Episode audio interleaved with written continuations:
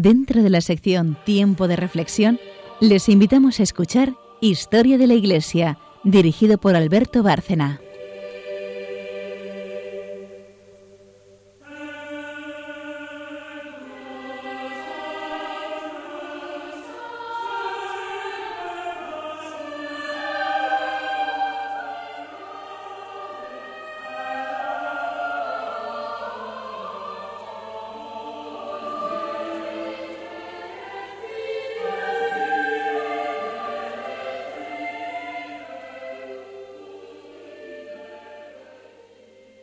Buenas noches, amigos de Radio María y de Historia de la Iglesia. Buenas noches, Carmen Turdemontis. Buenas noches. Buenas noches, María Ornedo. Buenas noches. Y buenas noches a todos los oyentes. Otra vez empezamos donde lo dejamos. en el programa anterior estábamos precisamente empezando a hablar de Juan Pablo II, una figura, el magno le llaman, con razón, una figura inmensa de la historia de la Iglesia que merece por eso los programas que, sean necesarios, que ya lo iremos viendo. Eh, antes de nada, también quería destacar, porque estamos en la Casa de la Virgen, en Radio María, que es uno de los papas más marianos, pública y notoriamente, que ha habido en la historia, siendo así que todos son marianos, claro.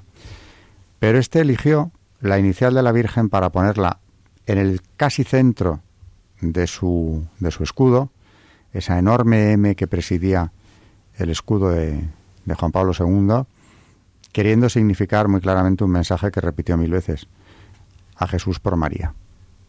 De hecho, aunque está la cruz evidentemente en su escudo, eh, si nos fijamos está un poco desplazada, como significando que el camino a Jesús es ella.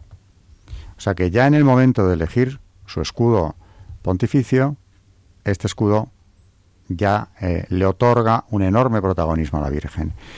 Ya hay alguna frase, eh, bueno, hay tanto, ha dicho tanto de la Virgen María, eh, Juan Pablo II, que también a eso le podíamos dedicar otro programa. Pero hay una frase que, que María nos va a leer sobre, sobre ella, que resume esa enseñanza. De Juan Pablo II, claro. Sí, porque además su lema era a Jesús por María. la frase dice así, Contemplar a María significa mirarnos en un modelo que Dios mismo nos ha dado para nuestra elevación y para nuestra santificación. María nos enseña ante todo a conservar intacta la fe en Dios, esa fe que se nos dio en el bautismo y que debe crecer y madurar continuamente en nosotros. María, la abogada, la protectora, la madre, es presentada en esta frase por Juan Pablo II como el modelo. Por tanto, quien va a ayudar mejor a, seguir el camino de Cristo que la que es el modelo. El otro día, en el último programa, estábamos hablando mm, de ese primer impacto político, podremos llamarlo político porque lo fue, que la elección del Papa, y digo solo la elección del Papa, tuvo en el contexto europeo. En ese contexto de Guerra Fría, donde no llegamos nunca a la caliente, es decir, a la nuclear, precisamente porque habría sido una guerra atómica tenía todo el aspecto de poderlo ser, ¿no? Hubo muchos conflictos en todos los continentes, eh, provocados o bien eh, utilizados por la Unión Soviética, generalmente, que es expansiva o fue expansiva mientras pudo. El bloque, el mundo libre o el bloque americano, la OTAN, contestaba a estos, a estos avances de la URSS, siempre midiendo hasta cierto punto las fuerzas uno y otro mundo, precisamente por esa amenaza constante. Ahora bien, los que vivimos aquello, y yo lo viví, aunque era muy joven, sabemos que se vivía con el temor de que ese conflicto permanente que tenía eh, encuentros armados, ¿no? o digamos guerras eh, puntuales, pudiera terminar en cualquier momento en una guerra mundial, que sería la tercera y la peor de las que se habían conocido. Así que se vivía con ese miedo, evidentemente, y lo digo sobre todo para los más jóvenes, y, y volvemos a repetir, es que media Europa desde la Segunda Guerra Mundial se le había entregado a la tutela de Stalin, que se dedicó a establecer en todos esos países, Hungría, Checoslovaquia, la propia Polonia, eh, Bulgaria, Rumanía, etcétera, etcétera, una serie de dictaduras eh, comunistas cortadas por el patrón soviético, que era quien dirigía realmente todo ese mundo que se llamó del telón de acero, detrás del telón de acero. Y en esa situación nos encontrábamos y además parecía que iba a ser una situación muy larga y de imposible casi solución, cuando en el 78, en octubre, resulta elegido este Papa polaco. Mm. Ya su elección, veíamos en el programa anterior, en sí mismo, en sí misma ya es una, eh, una provocación, una conmoción política a nivel mundial. Pues sí, recordando que fue eh, elegido el 16 de octubre del 78 y, y, bueno, como ya hablamos en el programa anterior, fue una elección eh, novedosa porque era el primer papa no italiano en 455 años, pero además era una novedad y a lo mejor hasta mayor que, que el no ser un papa italiano, fue su procedencia, porque era un papa eslavo de la Europa oriental, algo que como ya sabemos pues era muy significativo en estos tiempos de comunismo y de un régimen comunista en toda Europa del Este, que además llevaba ya pues eh, de una duración de casi 70 años hasta el momento de su elección, el comunismo durante, en, este, en esta parte de Europa. Eh, el mismo Juan Pablo II dio a sus primeras palabras un claro sentido histórico, porque surgía un papa de una Europa sometida al régimen comunista. Y como ya dijimos en el programa anterior, pues fue una, una gran sorpresa la, la reacción de eh, la elección, perdón, de Juan Pablo II. La nota, sobre todo en, la reacción del pueblo polaco, en su mayoría pues fue de gozo, así como pues por ejemplo las expectativas de disidentes comunistas. Tenemos, por ejemplo, el, ejemplo de, de Solzhenitsyn, que, que, además de convertirse pronto en un estímulo para la zona del este, eh, su libro, eh, que es el, autor de la famosa trilogía Archipiélago Gulag, en la que contaba pues sus experiencias eh, en un Gulag, en el 78 habló de la elección del Papa, era un disidente evidentemente político de, de la Rusia comunista, y, dijo que, la importancia de este nuevo pontificado pues era importantísima para intervenir, en Europa del Este. Y, bueno, y también en Occidente señalando el problema del relativismo moral, que bueno, eso ya eh, hablaremos en otros programas porque ahora nos estamos basando sobre todo en este contexto político. Se ha dicho además que Juan Pablo II creó expectativas, tal como lo hizo Pío IX, presentando al pontífice como un elemento de diálogo eh, con los gobiernos de Europa Oriental, eh, y entre las autoridades del Este eh, hubo una manifestación, desde luego aparente, aparente porque luego no lo fue, como dijimos en el programa interior, se hicieron hasta informes de aparente agrado, aunque realmente pues no lo fue porque el miedo pues atemorizó a todos estos dirigentes que veían tambalear los cimientos de sus, de sus gobiernos con la elección de este Papa.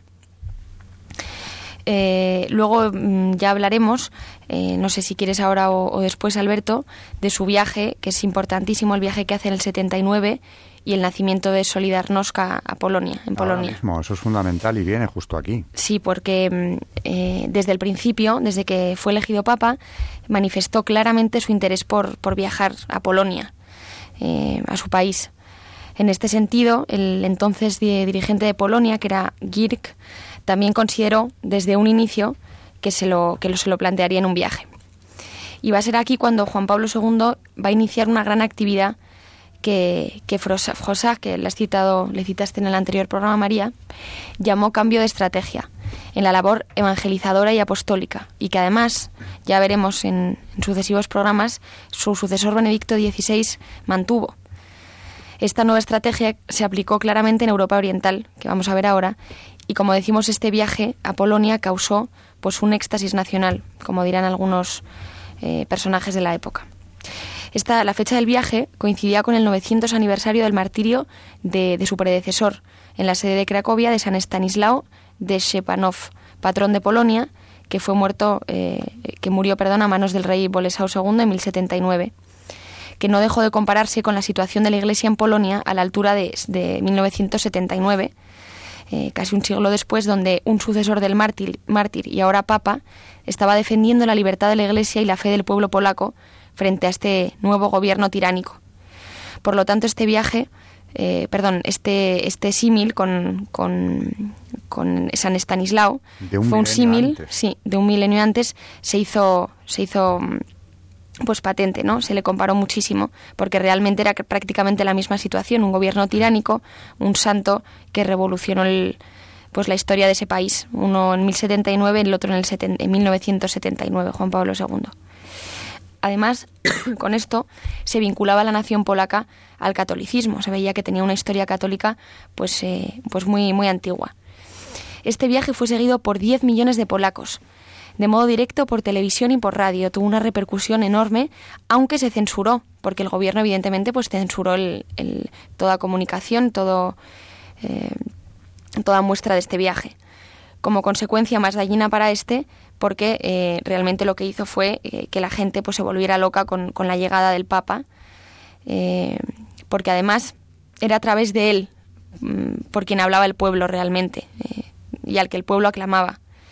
Tenemos algunos testimonios de la época que, bueno, por ejemplo, tenemos el de Fermandua que dice la expresión de las multitudes apretujadas en todas partes demostró que la tesis poco creída pero formalmente sostenida por el régimen de que el socialismo era la nueva realidad esencial de Polonia y el catolicismo, una reliquia histórica que se la respetaba por ser parte de la historia porque el socialismo es tolerante, que todo esto era la más pura falsedad. Era exactamente al revés. El socialismo del régimen constituía un cuerpo extraño, tolerado casi por inercia por la sociedad polaca. En cambio, el catolicismo y su iglesia constituían símbolos vivos, como casi en ningún otro país de la tierra, del sentido de nación de Polonia. El viaje, eh, pues vemos realmente que, era, la identidad, la identidad mm, que realmente veían, veía el pueblo polaco era, era el catolicismo y desde luego no el comunismo. El viaje de nueve días, además del Papa, fue muy intenso y, dijo una serie de sermones y discursos que realmente eran tratados, verdaderos tratados que vinculaban la historia de Polonia con el cristianismo, sin hablar sobre la realidad contemporánea expresamente, pero que según algún reportero norteamericano, toda palabra y todo gesto tenía connotaciones, eh, connotaciones pues, eh, religiosas y vinculándolas a la nación polaca. Juan Pablo II reclamó así la libertad religiosa y la identidad cristiana, pero también el derecho de Polonia a ser independiente. Todo esto mereció al Papa que el Tribuna Ludu, el periódico del Partido Comunista Polaco, dijera que era difícil distinguir dónde termina la labor pastoral y dónde empieza la política. Bueno, evidentemente, ¿qué iba a decir el periódico comunista del momento? Como consecuencia, desde el viaje podríamos hablar de la galvanización de las masas católicas y el giro en el talante de la oposición. La irrupción del Papa en el cerrado bloque oriental era definitiva como una bocanada de aire fresca y la primera contestación a la ley del silencio, aunque se pueda discrepar de todo esto, creo que es indudable el efecto psicológico que el viaje tuvo. Ayudó a la movilización de la sociedad civil y quizá también a la oposición. Vemos aquí la importancia del espíritu humano que atrás hemos tratado junto a factores de índole económica o geopolítica que hablamos en los programas anteriores. En el momento del viaje y tras él, Polonia vivió una situación de crisis económica. En este marco se daría en la huelga de los astilleros Lenin en Gdansk el 14 al 13 de agosto de 1980, un año después del viaje, y que va a ser realmente esto lo que va a desembocar en la creación del sindicato Solidarnosc. Las causas fundamentales de la huelga hay que verlas en la situación económica y se añadía a otras que se habían dado años atrás. Sin embargo, se puede apreciar la enorme influencia del viaje del Papa en, en la creación de este sindicato. Esta influencia se daría en el aspecto psicológico e ideológico. En las vallas de los astilleros se pusieron retratos del pontífice y de la Virgen de Chetochova, Crestokova, icono nacional. Aunque esto no resulte extraño en un país tradicionalmente católico, nos muestra el prestigio que tuvo el pontífice, y, el pontífice perdón, y la valoración favorable que se tenía de él, llegando a convertirse en imagen e icono para la disidencia, algo que éste tenía a su favor pues a la hora de actuar.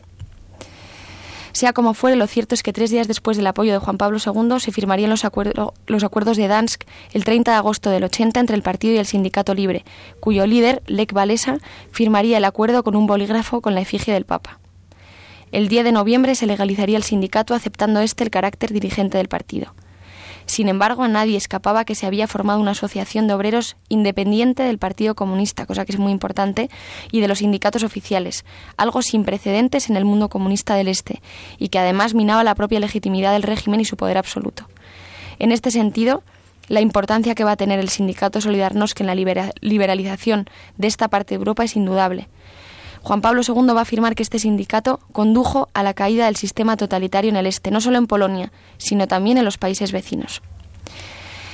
A un hecha posterior de los acontecimientos muestra la importancia que dio Juan Pablo II al sindicato, lo que explica su inequívoco apoyo. Así de cierto, es así de cierto, de hecho, que la importancia de Solidarnosc para la liberación del Este y por otro, la importancia de Juan Pablo II en el nacimiento del sindicato y en su desarrollo, la importancia del Papa en los asuntos del Este, está desde luego fuera de toda duda en lo cual vemos pues la influencia que tuvo en este sindicato que, que luego va a tener pues, pues una importancia enorme en, la liberalización, liberalización de Polonia, pero también de muchos países vecinos que van a seguir su ejemplo. Y además un sindicato católico que, como vemos, tenía como imagen a la Virgen y al mismo Juan Pablo II. O sea que... Y estamos hablando del inicio, precisamente, de ese desmoronamiento que todavía no se veía venir del mundo comunista.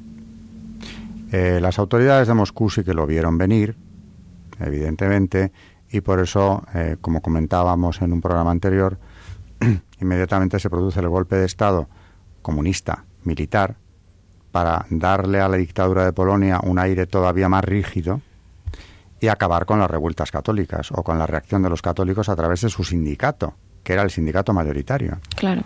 Y por eso viene el general Jaruzelski, del que hablábamos el otro día, y por eso se empieza a preparar ya el atentado inmediatamente contra Juan Pablo II, porque se le considera precisamente el motor de ese cambio que se empieza a producir en el, en el este europeo y que terminará en el 89, tampoco pasaron tantísimos años, con la década terminando, terminará con la caída del muro, con la caída de la Unión Soviética, con la independencia de todos esos países satélite que habían estado sometidos detrás del telón de acero, empezando, todo empezó realmente en Polonia. Mm. Así que lo que nos estás contando ahora mismo es precisamente el origen de la caída del muro. Hay otros factores, mm. evidentemente, pero no se puede eh, nunca perder de vista, y ningún manual suele hacerlo, ningún manual de historia eh, normal y corriente, esta intervención de Juan Pablo II, su misma elección y, esa visita que acabas de comentar a, Polonia. María, mm, cuéntanos cosas de Juan Pablo II porque tienes muchas.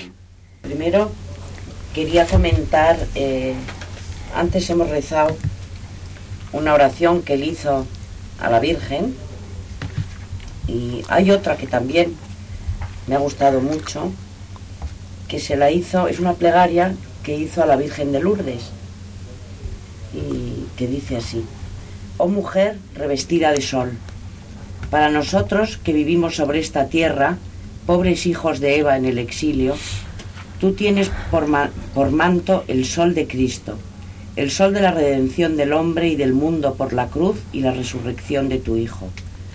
Haz que este sol resplandezca sin cesar para nosotros sobre esta tierra. Haz que no se oscurezca jamás en el alma de los hombres. Haz que ilumine los caminos terrestres de la Iglesia de la que tú eres la primera figura. Y que la Iglesia, al fijar su mirada sobre ti, Madre del Redentor, aprenda sin cesar ella también a ser madre. Oh Madre, defiende a los hijos y las hijas de esta tierra contra la muerte del alma. Ante la humanidad, que parece siempre fascinada por lo que es temporal, y cuando el dominio sobre el mundo esconde la perspectiva del destino eterno del hombre en Dios, sé tú misma un testigo de Dios.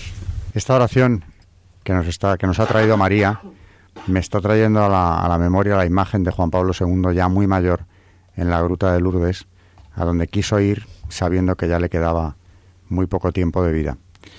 Lógicamente, un papa tan mariano, un hombre tan mariano, pues en, en Lourdes tenía que sentirse especialmente reconfortado y de allí volver con fuerzas para continuar esa tarea durísima que no quiso dejar eh, a pesar de su enfermedad, de su, de su decrepitud en la última hora, contando siempre con esa, con esa ayuda de la madre.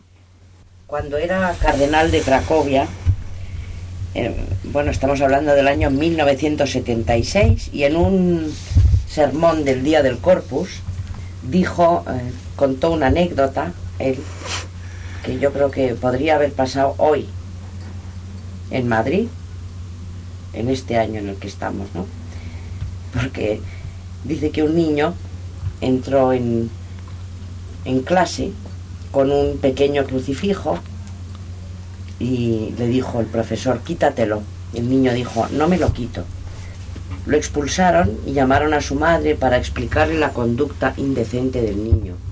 Ella respondió, me siento orgulloso de mi hijo. Y el cardenal Boitila dijo, hoy hermanos y hermanas, vivimos aquí una época de confesores y de mártires. No dejemos que nos quiten a Dios. Esto bueno, que era entonces todavía cardenal, pero que ya vemos que estamos en este... Y su pueblo le respondió. Exactamente. Pero sí, eso no está muy lejano, desgraciadamente. Podría haberle pasado a un niño mm. en un colegio. En muchos países de Europa ya se ha traído problemas a quienes la llevaban llevar la cruz, incluso muy pequeñita, ¿eh? en algún caso. Es que de las primeras cosas que dijo en el viaje del que hemos estado hablando antes, a, Polonia, y ante un enorme crucifijo, las primeras palabras del Papa fueron que, eh, que además estaba, como hemos dicho, en su país, eh, etcétera, afirmó el Papa que no se puede excluir a Cristo de la historia del hombre y de la sociedad. Fueron unas de sus primeras palabras en el, en el viaje. Y afirmó además que Europa tenía que respirar con sus dos pulmones, el de Occidente y, y el de Oriente. Y algún comentario más sobre el, sobre el viaje, Valesa, que, se, que luego fue el, el dirigente de Solidarnosc, que va a tener una influencia enorme, como ya hemos comentado antes, comentó en una ocasión que antes del viaje del Papa contaba con 10 hombres y que después con 10 millones. O sea que esto lo decía el propio Valesa.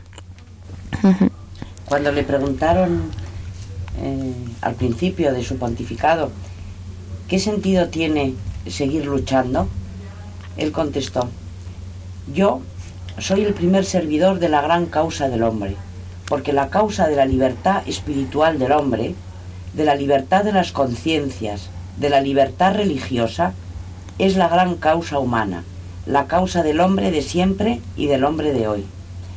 Los polacos, ha dicho, no dejarán que nadie les arrebate a Dios. Quien respete los derechos del hombre, respetará los derechos de la comunidad cristiana. Queda todavía por hablar del tema de Polonia, pero nos vamos a ir ya también al santo que se quedó el otro día a medias, porque había mucho que contar de él, San José María Escriba, y después de la pausa va Carmen va a continuar con él para terminar hoy en su biografía.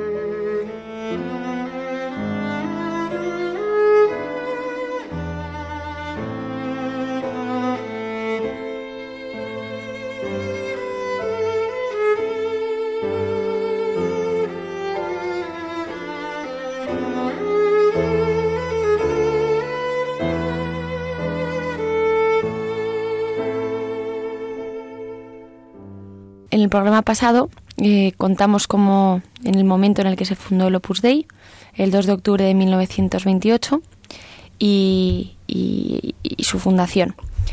Eh, hoy explicaremos un poco cómo fue esta expansión apostólica y así en 1933 eh, San José María promueve una academia universitaria porque entiende que el mundo de la ciencia y de la cultura es un punto neurálgico para la evangelización de la sociedad entera. En 1934 publica la primera edición de Camino, libro de espiritualidad, del que hasta ahora se han difundido más de 4 millones y medio de ejemplares, con 372 ediciones y se ha traducido a más de 44 lenguas. Con lo cual el Opus Dei está dando sus primeros pasos cuando en 1936 estalla la Guerra Civil Española. En Madrid arrecia la violencia interreligiosa, pero don José María, a pesar de los riesgos, se prodiga heroicamente en la oración, en la penitencia y en el apostolado es una época de sufrimiento para la Iglesia, pero también son años de crecimiento espiritual y apostólico y de fortalecimiento de la esperanza. En 1939, terminado el conflicto, el fundador del Opus Dei puede dar nuevo impulso a su labor apostólica por toda la geografía peninsular y moviliza especialmente a muchos jóvenes universitarios para que lleven a Cristo a todos los ambientes y descubran la grandeza de su vocación cristiana. En 1941, mientras se encuentra, predicando un curso de retiro a sacerdotes, eh, sacerdotes de, de Lérida, fallece su madre, que tanto había ayudado en los apostolados del Opus Dei. El Señor permite que se desencadenen también duras incomprensiones en torno a su figura. El obispo de Madrid le hace llegar su más sincero apoyo y concede la primera aprobación canónica del Opus Dei. El beato José María sobrelleva las dificultades con oración y buen humor consciente de que todos los que quieren vivir piadosamente en Cristo Jesús serán perseguidos, y recomienda a sus hijos espirituales que ante las ofensas se esfuercen en perdonar y olvidar, callar, rezar, trabajar, sonreír. En 1943, por una nueva gracia fundacional que recibe durante la celebración de la misa, nace, dentro del Opus Dei, la Sociedad Sacerdotal de la Santa Cruz, en la que se podrán incardinar los sacerdotes que proceden de los fieles laicos del Opus Dei. La Sociedad Sacerdotal de la Santa Cruz Desarrolla también en plena sintonía con los pastores de las iglesias locales actividades de formación, etc. Los sacerdotes diocesanos también pueden formar parte de esta sociedad, manteniendo inalterada su pertenencia al clero de las respectivas diócesis. Apenas vislumbró el fin de la guerra mundial, el Beato José María comienza a preparar el, trabajo apostólico en, otros países, porque insiste, quiere Jesús su obra desde el primer momento con entraña universal católica. En 1946 se traslada a Roma con el fin de preparar el reconocimiento pontificio del Opus Dei. El 24 de febrero del 47 Pío XII concede el Decretum Laudis y el 16 de junio de 1950 la aprobación definitiva. A partir de esta fecha también pueden ser admitidos como cooperadores del Opus Dei hombres y mujeres no católicos y aún no cristianos que ayuden con su trabajo, su limosna y su oración en las labores apostólicas. El mundo es muy pequeño cuando el amor es grande. El deseo de inundar la tierra con la luz de Cristo le lleva a acoger las llamadas de numerosos obispos que desde todas las partes del mundo piden la ayuda de los apostolados del Opus Dei a la evangelización. Surgen proyectos muy variados, escuelas de formación profesional, centros de capacitación para campesinos, universidades, colegios, hospitales y dispensarios médicos. Estas actividades, un mar sin orillas como le gusta repetir, fruto de la iniciativa de cristianos corrientes que desean atender, con mentalidad laical y sentido profesional, las concretas necesidades de un, de un determinado lugar, y están abiertas a personas de todas razas, religiones y condiciones sociales.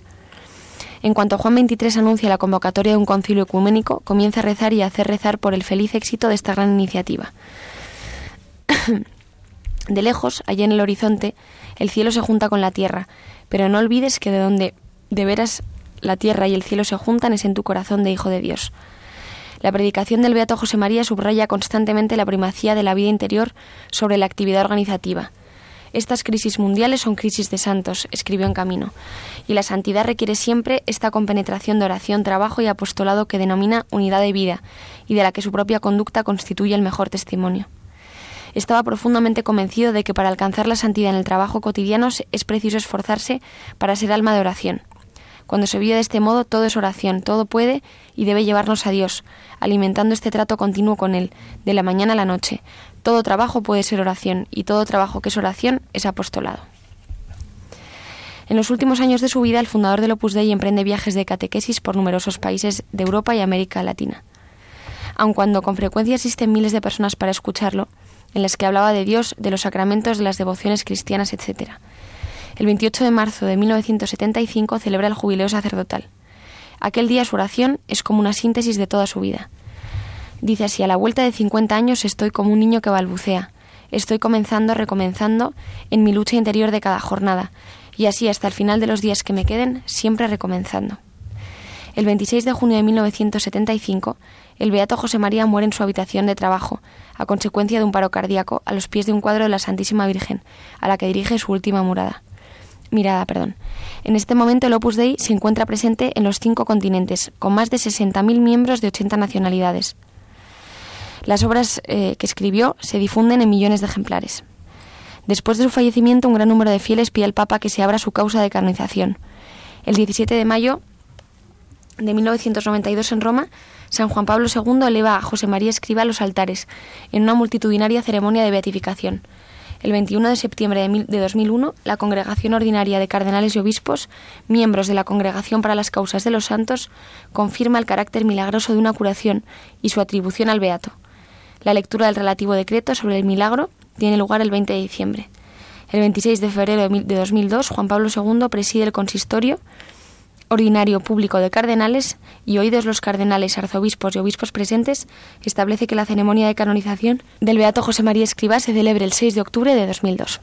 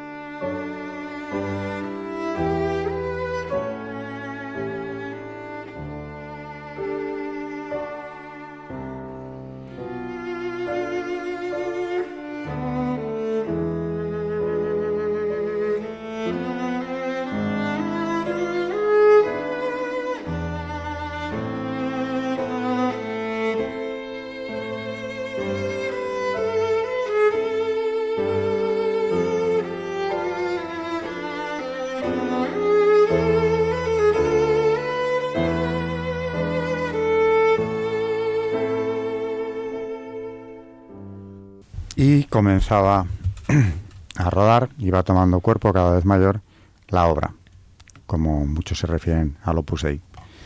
Realmente era una obra ingente, como nos ha contado Carmen, que llegó a todo el mundo con esa vocación expansiva de llevar el Evangelio a todas partes, creando una obra admirable, realmente.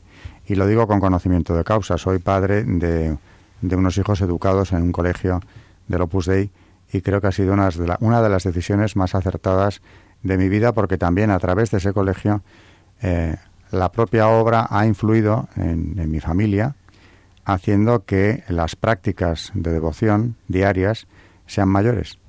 Y eso lo digo siempre, pero aprovecho hoy que la figura del día o el santo del día que nos ha traído Carmen es San José María Escriba, aprovecho para decirlo porque es verdad y yo soy un ejemplo, porque conozco en primera persona eh, todo el bien que la obra ha hecho en estos años. Una obra, por cierto, tan criticada, tan atacada como todo lo que viene de Dios en estos tiempos. Y seguimos, por cierto, antes de cambiar de tema y hablando de la Virgen de Lourdes, la primera misa que celebró, eh, o lo primero que hizo San José María Escriba cuando logra salir de, de, España en plena guerra civil, después de muchas vicisitudes y de peligro de la vida, es rápidamente trasladarse a Lourdes, para dar gracias de haber salvado la vida junto con los que le acompañaban y allí celebra la misa.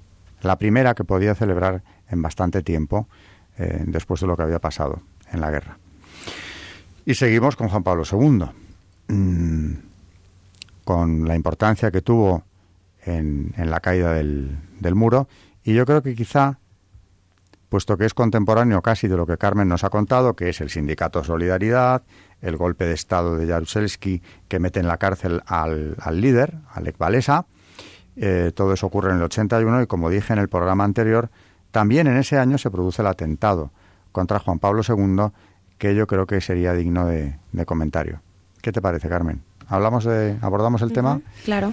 del atentado porque es un atentado que también, claro, se grabó, recorrió el mundo entero. Yo lo estoy viendo ahora nítidamente el impacto. Íbamos de un impacto en otro, porque primero su elección, a los dos años el atentado, entre medias lo de Polonia. Era un papa que nos tenía ya a todos pendientes de, de lo que hacía o de lo que le ocurría, como fue en este caso. Y yo creo que la gente interpretó enseguida, ya ese mismo día recuerdo los comentarios, cuando la noticia llegó eh, a donde yo estaba, de un loco, un loco ha disparado contra el Papa.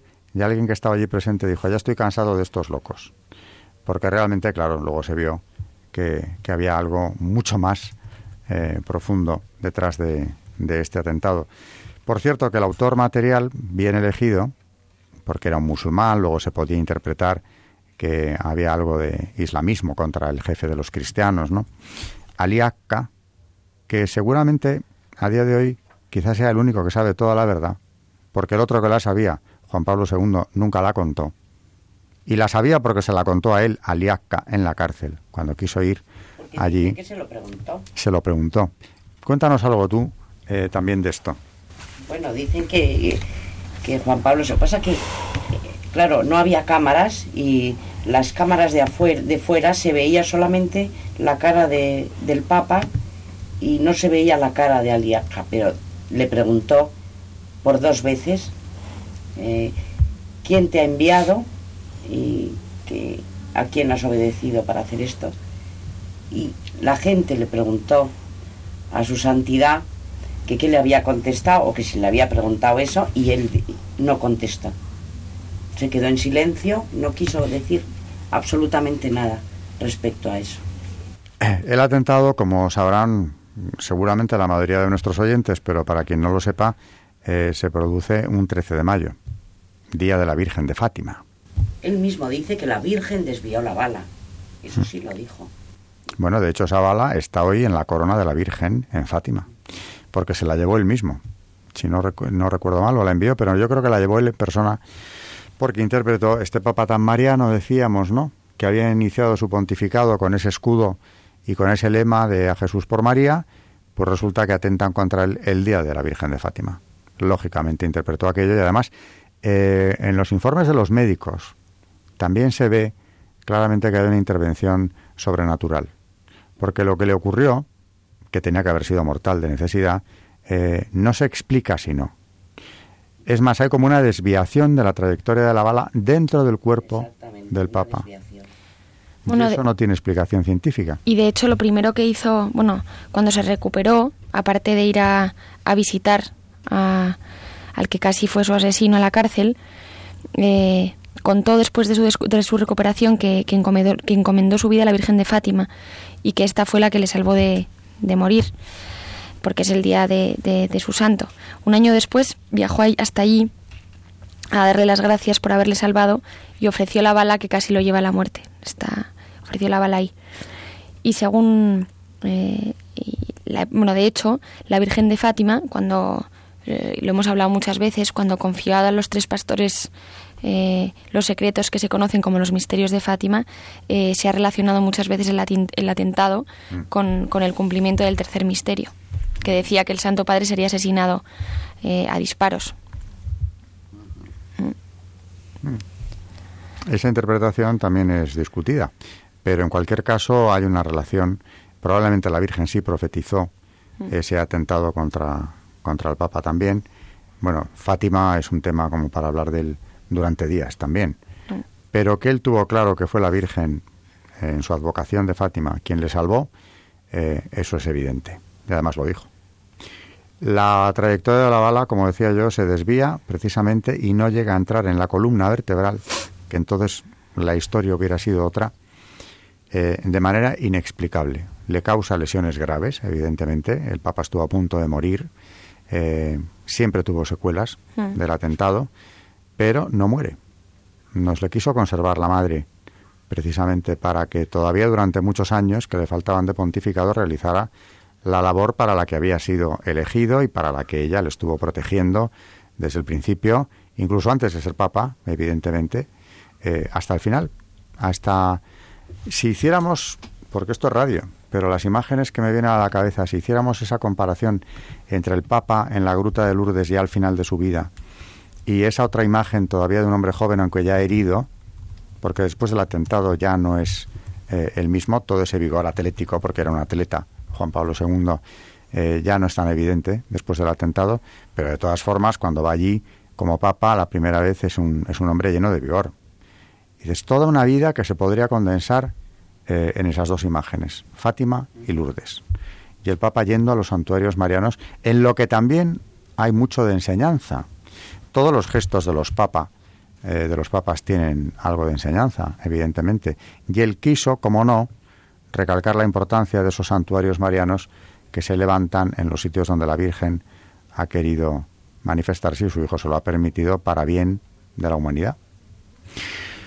Papa Mariano y Papa salvado milagrosamente de las garras de sus enemigos eh, en ese 13 de mayo de 1981, el año fatídico en el que en Polonia se vive el golpe de Estado, que radicaliza todavía más el comunismo de la mano de Jaruzelski.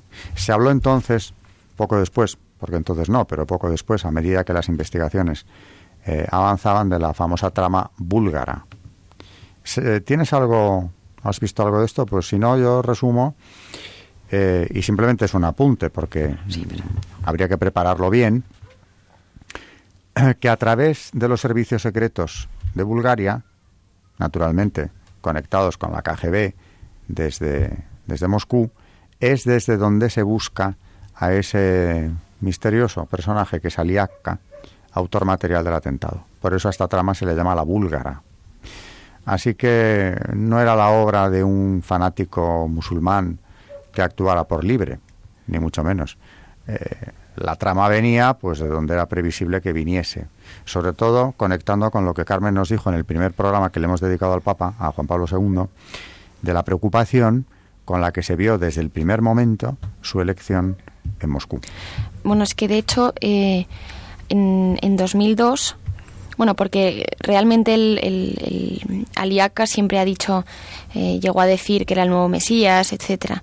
Y, y realmente luego eh, se formó una comisión pero que se estableció en 2002, o sea, muchísimos años después, precisamente por el Parlamento italiano para investigar lo que pasó en el intento de asesinato y, llegó a la conclusión de que tenían, como tú has dicho, de que los servicios secretos búlgaros y la KGB estuvieron en gran parte detrás de, todo lo que pasó, fue una especie de complot. Eh, y además ACA mm, ratificó esta teoría porque de hecho dijo que, que si, si no le hubieran ayudado, eh, eh, nunca hubiese podido hacer lo que hizo.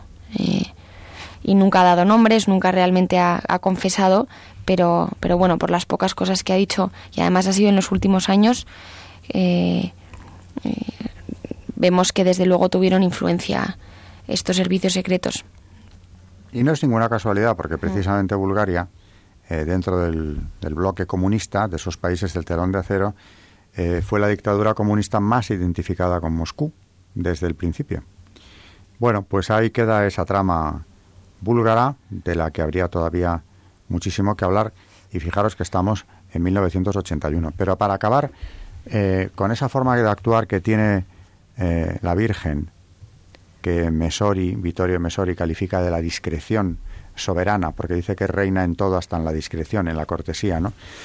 De la Virgen, eh, aparte de que el atentado se produjera fallido, gracias a Dios, ese 13 de mayo, es que fue una monja la que detuvo al asesino. Y eso también es increíble. Aparte de otra monja que también fue vista en el escenario del, atentado y que tuvo que ver con ello. Pero eso ya mm, tiene más que ver con el Padre Pío y con un fenómeno posible de bilocación en lo que, bueno, podemos entrar como un apunte que está ahí, tampoco lo podemos afirmar, pero que fue una monja la que le sujetó a Liacca cuando él trataba de escapar de la plaza de San Pedro, es real. Es increíble ¿eh? que las fuerzas de este mundo, precisamente las que venían del bloque más poderoso junto con los Estados Unidos, tengan que ser detenidas por una monja mm.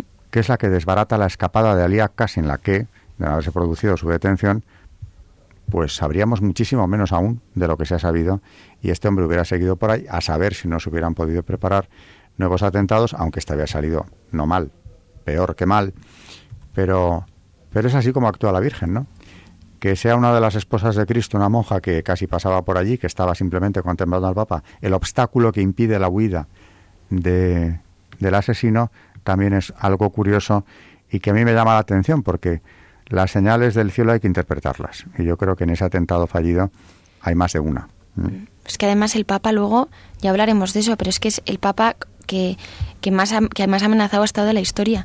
Porque eh, es que este fue uno de ellos, pero es que luego tenemos eh, antes, en el 79, cuando, cuando anunció Nueva York que iba a viajar a Brasil, eh, se recibió una carta anónima en la oficina del FBI para avisar de un hipotético atentado al Papa por las Fuerzas Nacionales de Liberación puertorriqueñas, que ya hablaremos de eso porque tuvo mucha influencia con todo esto de la teología de la liberación. Y, y de hecho, cuando investigaron, se, eh, se encontró en un domicilio, en el, domicilio que se había denunciado en la carta, que eh, una metralleta y bastante munición. O sea, ya había empezado un año antes, del mismo año de su elección, eh, intentos de asesinato. Luego en el 81 momentos antes de, llegar a Pakistán, a Karachi, se registra una explosión a escasos metros de donde iba a oficiar la misa. Eh, el 13 de mayo, ya hemos contado el 81, las dos balas eh, disparadas por Aliaka. Y en fin, eh, es que luego mm, hay un montón que no sé si, si quieres que hablemos de ellos o si esperamos a mm. otro programa. en el 82, el sacerdote Juan Fernández Cron es detenido en el santuario manero de Fátima tras abalanzarse sobre el pontífice con una bayoneta. Un año después, en, en el 83, pues igual eh, cuando viaja a Guatemala, eh, muchísimas amenazas por estos grupos ultraderechistas eh, paramilitares de Guatemala. Claro, es que era un papa que viajaba muchísimo, que suponía mucho cada vez que llegaba a un, a un país, por todo lo que movilizaba. Entonces, claro, estaba constantemente amenazado. Luego, en, en 1983, un artefacto, artefacto explosivo destruye la tribuna levantada para su santidad en un barrio periférico de Milán donde Juan Pablo II daría una misa al día siguiente. Es que de estas cosas no, no se habla mucho. No, pero, no, no, no se habla nada. Pero realmente... que se ve como hay una protección constante, porque no es normal que todo ese cúmulo de atentados, incluyendo la bomba de Milán, resulte que no le toquen. No, no, un día antes, un día antes, en el mismo lugar donde él iba a oficiar la misa, en una tribuna se eh, había una bomba que desactivaron evidentemente, pero claro, vemos ahí lo protegido que estaba. El 6 de mayo del 84, un estudiante de 22 años surcoreano dispara una pistola contra el vehículo que transportaba a su santidad por las calles de Seúl, que era de juguete, pero bueno. Mm, eh, el 25 de noviembre del 86, un joven de origen irlandés es detenido en Brisbane, capital de Queensland, en Australia, con cinco cócteles Molotov que tenía preparados para atentar contra el pontífice mientras realizaba su viaje a Australia.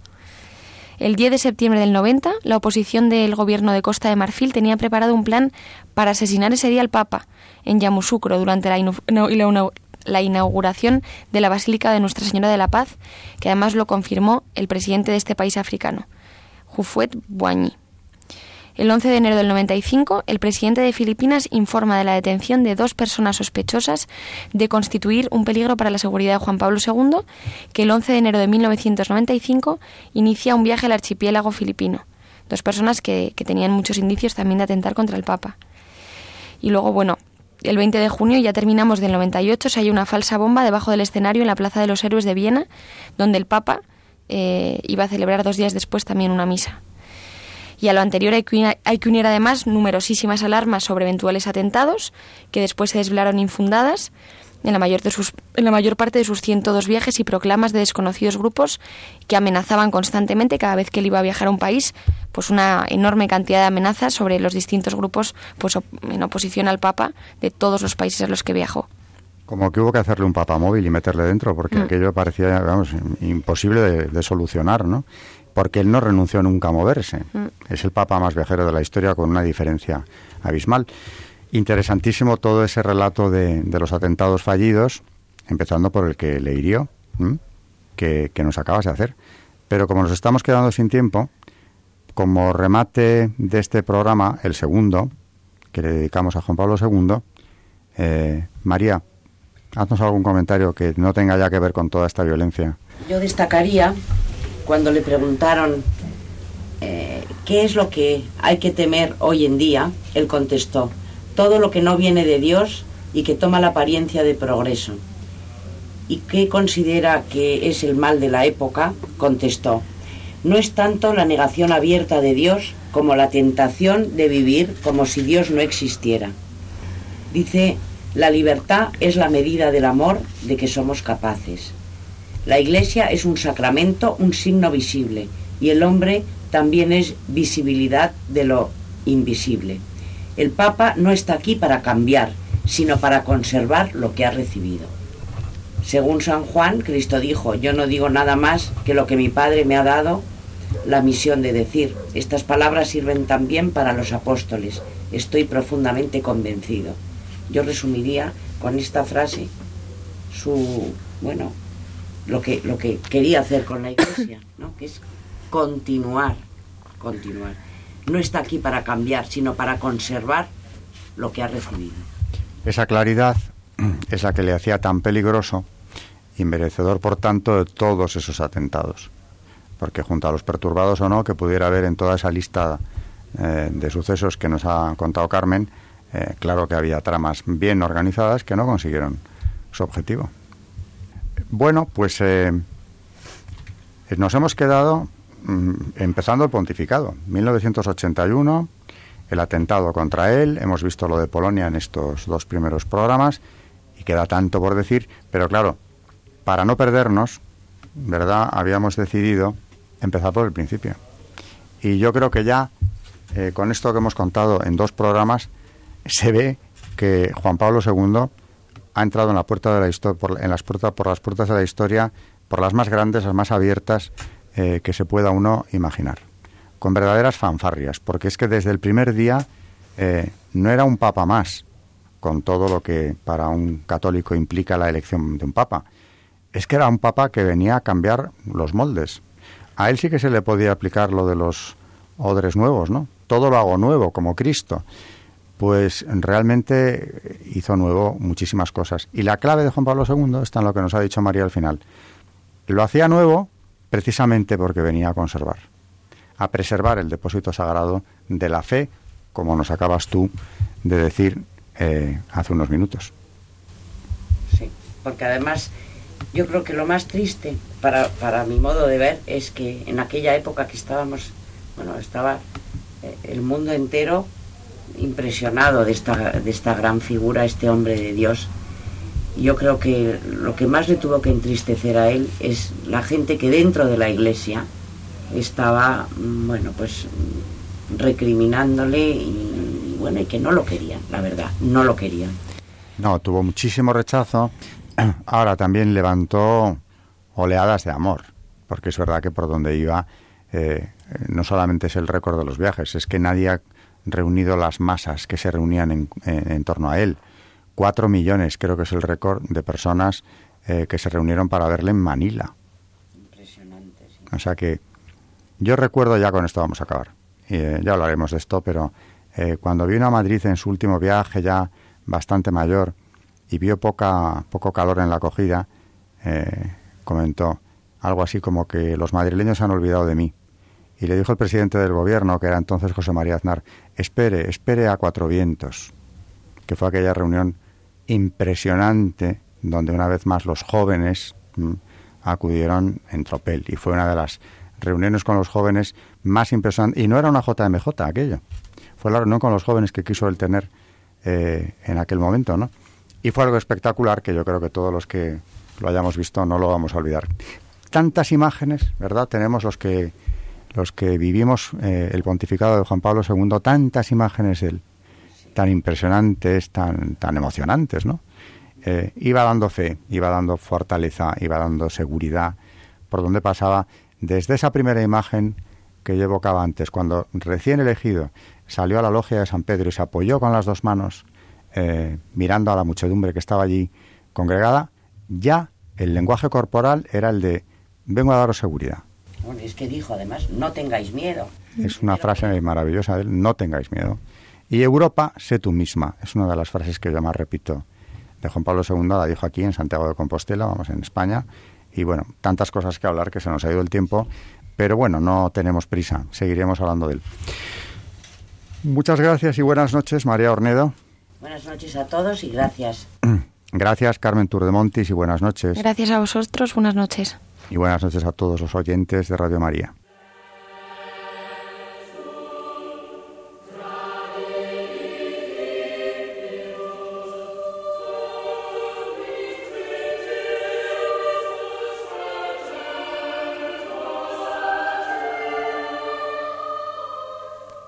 Y así finaliza en Radio María Historia de la Iglesia, dirigido por Alberto Bárcena.